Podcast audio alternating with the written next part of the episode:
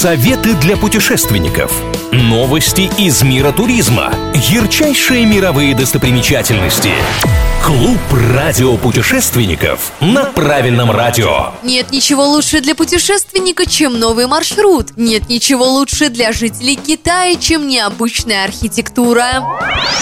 Японский архитектор предложил необычный проект парящей башни в заливе Цяньхао в пригороде китайского города Шанчжэнь. Архитектурное строение напоминает летающий остров с водопадом, в котором прячется башня высотой почти 270 метров. Наверху предлагается разместить выставочную площадь, ресторан, кафе, смотровую площадку и парк, состоящий из 99 небольших парящих зеленых островков. Опоры башни тоже выглядят футуристично и создают эффект стекающей с вершины воды.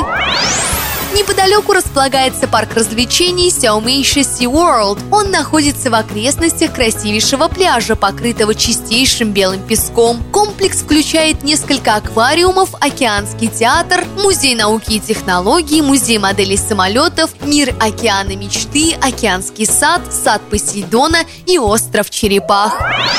Очень интересен музей культуры Хака. Он представляет собой уникальное собрание предметов быта, изделий народного творчества, оружия и других редких экспонатов, передающих этические особенности народности Хака, проживающей по сей день на территории юго-восточного Китая. Основная экспозиция состоит из залов, где бережно хранятся уникальная фарфоровая посуда с растительным и животным орнаментами, старинные изделия из золота, серебра и керамики и национальная одежда, а также портреты портреты известных людей. Где мы окажемся в следующий раз, неизвестно. Но если вы всегда готовы путешествовать даже в мыслях, я Маша Сафонова с вами. С меня самые свежие туристические новости, интересные факты и лучшие достопримечательности со всего мира.